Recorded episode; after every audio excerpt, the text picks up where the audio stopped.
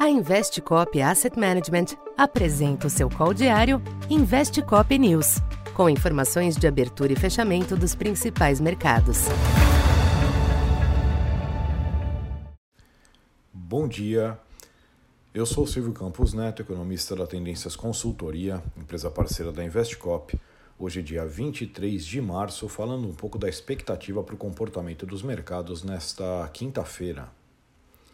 Os mercados internacionais ainda promovem ajustes após os movimentos intensos da tarde de ontem, quando Jerome Powell emitiu sinais mistos sobre os próximos passos do Fed, o que reflete o contexto de incertezas sobre os efeitos da crise dos bancos no comportamento da economia e da inflação nos Estados Unidos.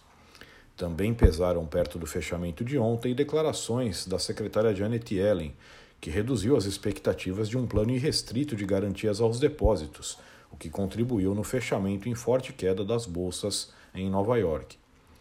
Nesta manhã, os índices na Europa se ajustam a esta piora nos Estados Unidos ontem, enquanto os futuros em Wall Street ensaiam uma estabilização, com alguma reação no caso do Nasdaq. No mercado cambial, o dólar cede ante a maioria das demais divisas, o que sugere o predomínio da leitura de que o ciclo de aumento dos juros está próximo de seu encerramento. De fato, Powell citou que algum ajuste adicional seria apropriado, mesmo que tenha reiterado a possibilidade de ir além do esperado com o aperto. No mercado de títulos, a abertura aponta acomodação das taxas dos Treasuries, com o yield de 10 anos pouco abaixo de 3,50. O dia terá como destaque a reunião do Bank of England, que deve subir a taxa de juros local em 25 pontos, percepção reforçada ontem pelo CPI acima do esperado no Reino Unido.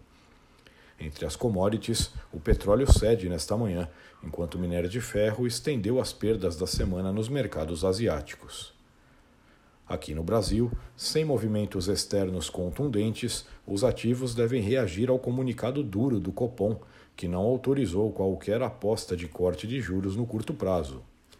O texto já tem sido alvo de críticas do governo desde a noite de ontem, em uma pressão que tende a crescer e tornar o ambiente mais tenso. De todo modo, a tendência para hoje é que o câmbio recue e teste novamente o piso de 5,20. Na curva, os DIs curtos devem zerar as apostas de corte da Selic ainda no primeiro semestre embora mantendo esta possibilidade para o restante do ano. Já as taxas longas tendem a ceder, embora limitadas pelo panorama hostil à política monetária.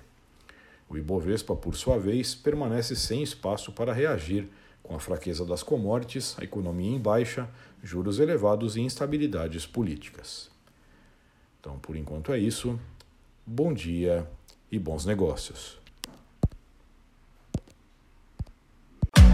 Essa foi mais uma edição Investe Cop News.